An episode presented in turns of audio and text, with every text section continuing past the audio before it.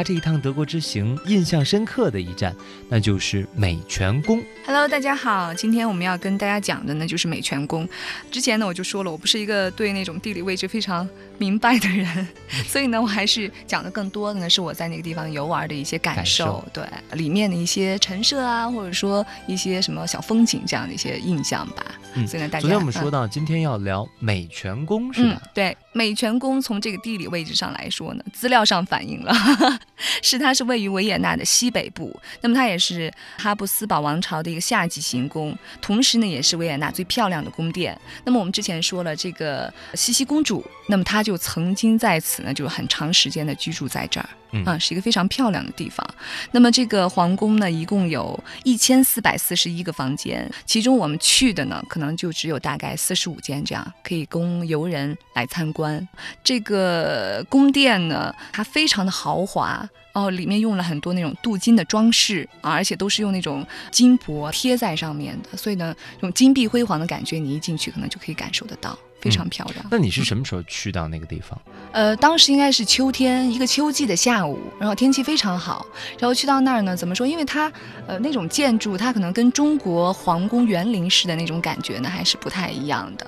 因为在中国，比如说你去故宫，你看到的可能除了建筑以外，它还会设计一些园林景观。但是像这种美泉宫呢，我觉得它的建筑好像就是分块分得非常明显。哦，啊，因为他们国外它不是扛轿子，我们的那种皇。地可能坐轿子，对不对？他不是，他是骑马，所以你一进去，再从他那个大门一进去呢，就会看到很开阔、非常大的一片那种就是小碎石头铺成的那样一个很大的那种广场，啊，就是便于当时的皇帝可以骑着马，然后或者说坐着马车。从那个小碎石子路上，然后直接进到宫殿里边去啊。然后它那个建筑呢，也是要说跟中国的这种皇宫像的话呢，我觉得就是很大，就是摊开了建那种感觉。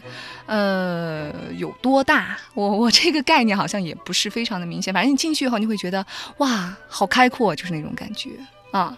有很多柱子，很多台阶。但是我觉得，可能国外他们那种人的理念呢，跟咱们中国人还是不一样。中国就从古至今还是会讲究那种很豪华、那种皇家很气派的感觉。它同样也是很豪华、很气派，但是我觉得它整个建筑呢，如果说按照我们中国人那种皇家的感觉去跟它对比呢，它还是显得非常的朴素和那种质朴的。嗯，呃，从那个这个这个美泉宫的门口进去以后呢，你们可以看到，就是顺着楼梯。就其中可以参观的，我刚刚说的就是四十多间房子。那么我们一进去呢，就可以。感受得到，女皇真的是一掷千金。刚我们说了很多建筑呢，都是那种金箔，然后把它给贴起来的，非常漂亮啊。然后还有许多那种价值连城的中国艺术品放在里面。可能那个时候，我觉得那个特殊的时期呢，欧洲它已经跟中国那个时候呢，就是说交往还比较密切。所以我们在参观的时候可以看到很多宫殿里面呢，就会有那种中国古典艺术的痕迹。啊，那么在整个的展览当中呢，我觉得有几间房间是非常值得去欣赏的。当中呢，就是有一个礼仪厅。